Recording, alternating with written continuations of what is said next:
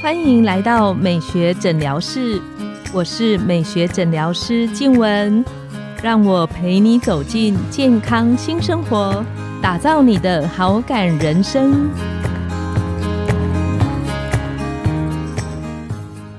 大家好，我是美学诊疗室主持人静文，让我陪你练习好感人生，走进健康新生活。大家朋友们有没有觉得一年里面，你觉得哪一个季节最难做保养？我相信很多人心中共同的感觉是夏天。为什么呢？因为夏天大家会注意到我很容易出油，然后毛孔比较大，然后你会发现上妆的时候呢，它好像就很容易浮粉。再来呢，夏天太阳很大，朋友们一定都会有感觉，你会觉得细纹好像特别的明显。那我们自己在门诊啊，常常就会有朋友跟我们说。到底夏天要怎么样擦防晒？好油哦，擦上去根本就涂不上去，非常不喜欢擦。那擦保湿也不喜欢，因为会觉得很厚重。那今天呢，我们很开心邀请到皮肤专科郭玉玲医师。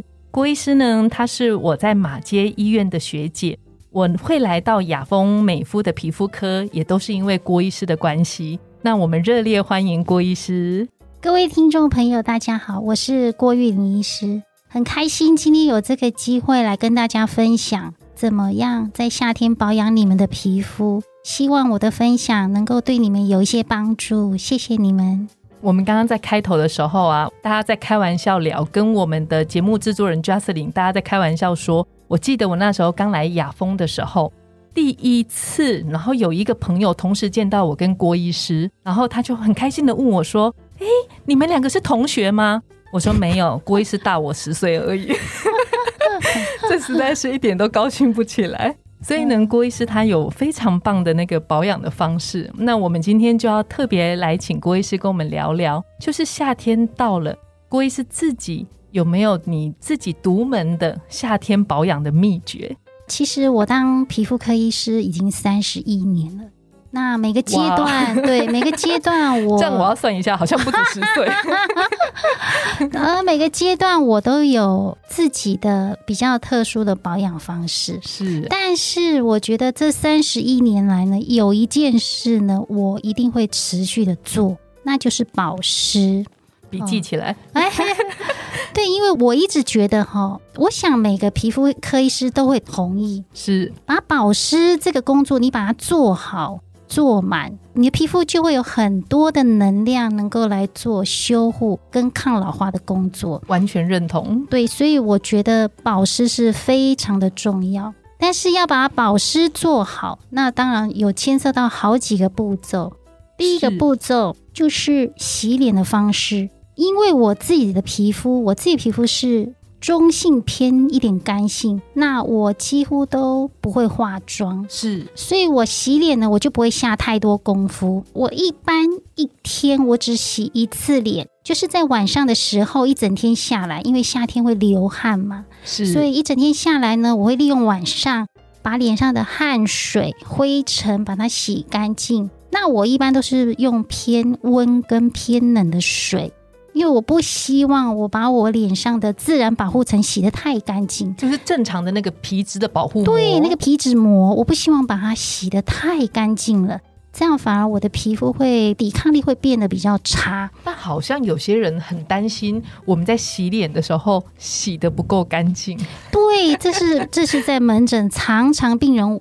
问我的问题是我叫他们说，你就用我建议的方式洗。他们常说这样洗不干净，他们总是希望把自己的脸洗的这样摸起来涩涩的。对我说：“Oh no，已经伤害到你的皮肤了。”是的，正常的洗脸，当你洗完之后，你应该感觉皮肤是很舒服的。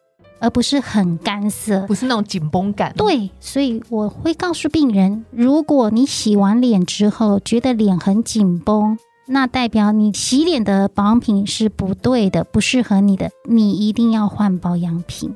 是的，是。请问郭医师会推荐，比方说很多朋友在夏天他会喜欢那种有磨砂颗粒的那种洗面乳，洗起来手感很好的，你怎么看？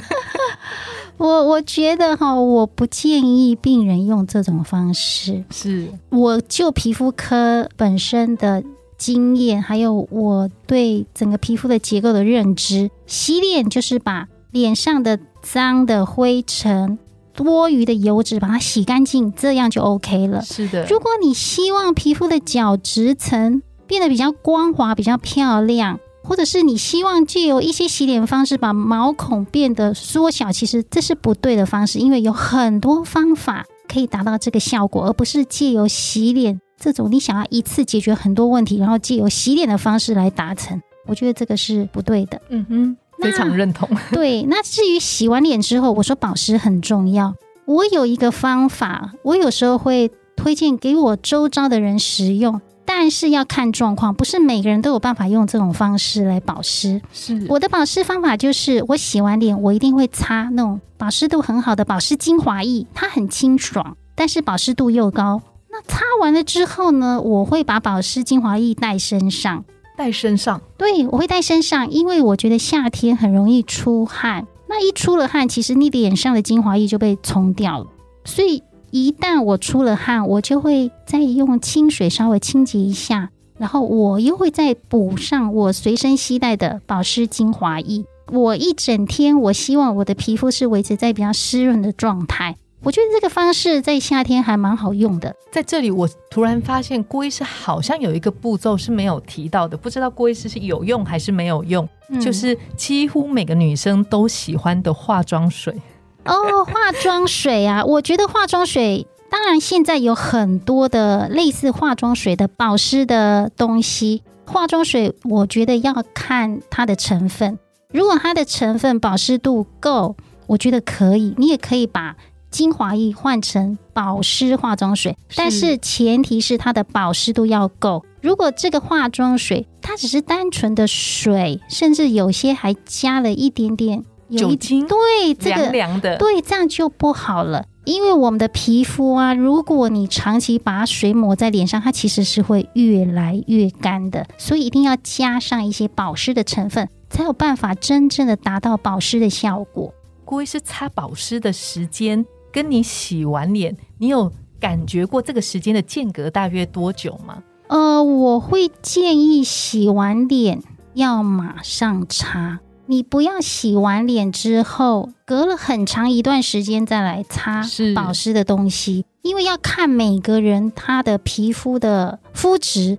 像我是中性偏干性，如果我洗完了脸，我不马上擦保湿，我会觉得脸太干，但是对会不舒服。可是如果今天是一个皮肤比较偏油性的，很容易出油的肤质。对，那我觉得你倒是不一定要整脸涂这种保湿的产品。我会建议你，只要在你觉得比较干燥的地方，像眼角啊、嘴角啊，或是脸颊比较干燥的地方，你做加强。其他部分我觉得可以不用涂。所以怎么保湿，其实是要看你自己的肤质是属于哪一种，你要用正确的方式。然后选择正确的保养品来做保湿。那像刚刚郭医师有提到，就是保湿精华，那您只用一道吗？因为我有看过有皮肤科医师分享，他用八道。我想说这实在太认真了，三道就是我的上限了。哦，因为夏天嘛，我刚刚说夏天很热，所以我其实如果白天的话，我只会随身携带一个保湿的精华液做补充。那到了晚上呢？有时候我觉得我会在比较干燥的地方，我会再加强哦，我会加强一些功能性的产品哦，就像保湿度特别好的东西，我会在我觉得比较干，就像我说我的眼周啊、嘴角啊，或是我的脸颊比较干燥的地方，我会加强。那甚至呢，有时候我也会使用一些功能性的产品哦，例如说有一些抗皱的抗皱的产品。或是局部美白的产品，我也会使用，因为我会看我每个阶段的肤质需要什么，然后来做调整。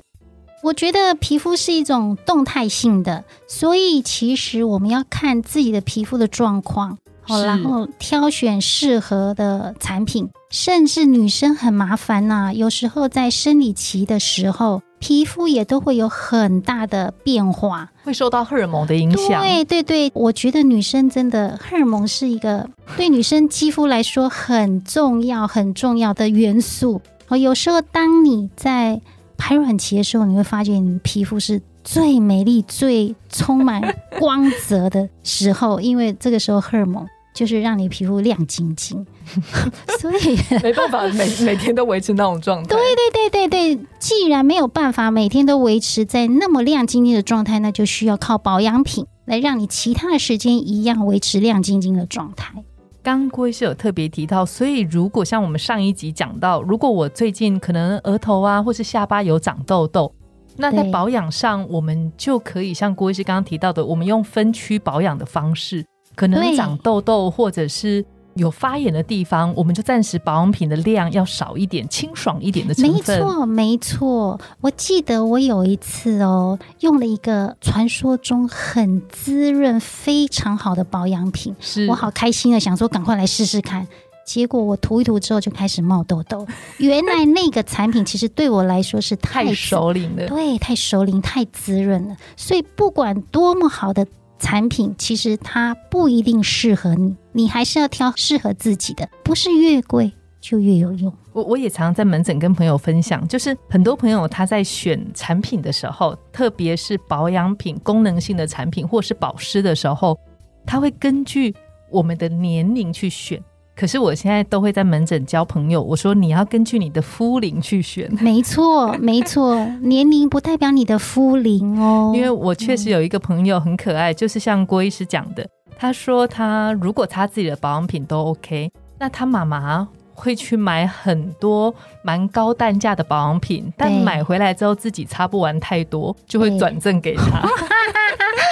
可会让它长痘痘吧？它每次擦完之后，一小段时间就会冒很多粉刺，只好又跑回来找我们。真的，其实油性肌肤哈，因为它本身的皮肤的出油量就多了，所以你在选择产品的时候，尽量要是清爽的，要选基底比较清爽的东西，甚至有时候还要用到。那种控油的产品，才有办法调节你皮肤的出油量，达到皮肤那种干爽干净的状态。还有一个很重要，关于夏天保养要特别请问郭医师的，就是郭医师夏天您是怎么做防晒？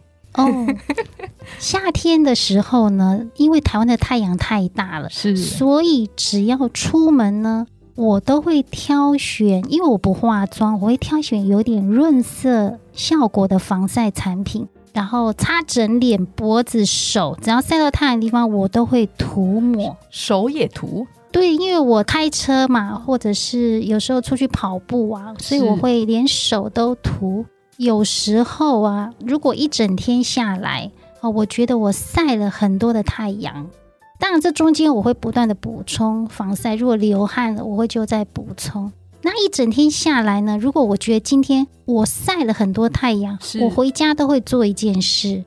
我觉得这件事还蛮重要，就是回家我会敷一片保湿度非常好的面膜，这样可以让我的皮肤呢修护的功能、保湿的功能会变得比较好。是，我觉得发炎降下来。对对对，它有抗发炎跟修护的效果。我觉得这个方式可以让皮肤比较不容易因为晒了那么多的太阳。然后色素沉淀。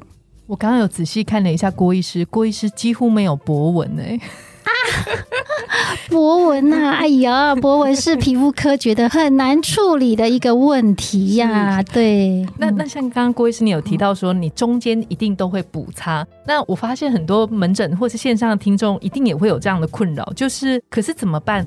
我可能脸上有上一点妆，那我上一点妆的时候要怎么补防晒？呃，如果他真的化妆了，是化一点淡妆，化一点淡妆的话，我会建议呀，如果他有流汗了，是一定会把这个妆或是你本来擦的防晒给冲掉，所以我会建议他应该要用清水稍微擦拭一下，然后局部再把防晒就是把它补上去，这样的防晒效果会比较好。因为他如果没有办法完全卸妆再补，我觉得这也是一个方式。只是如果你是化妆补防晒，我觉得你防晒选择的基底就要清爽一点，不要太油腻，免得到时候又是化妆又是防晒，擦了太多层，我怕你会。堵塞毛孔，产生粉刺，造成痘痘。是是，今天郭医师跟我们讲到的，我原本以为郭医师要讲说他一定会做的一件事情是防晒。不过我常常在门诊也是这样跟他分享，我说其实夏天最重要的不是防晒，是保湿。然后他们就会觉得很奇怪，问我为什么？我说夏天大概不用别人教我们怎么防晒，我自己就会想到要防晒。但是保湿很容易，因为我觉得黏腻感，我就忽略了保湿的这一项工作。对，但是其实我们整天待在冷气房里面，就像郭医师讲的，你夏天把保湿皮肤的保水度做好，对那个皮肤自然的光泽感还有褪黑的能力你会跟着比较好。真的把保湿做好，皮肤真的就有足够的能量来修护跟抗老化。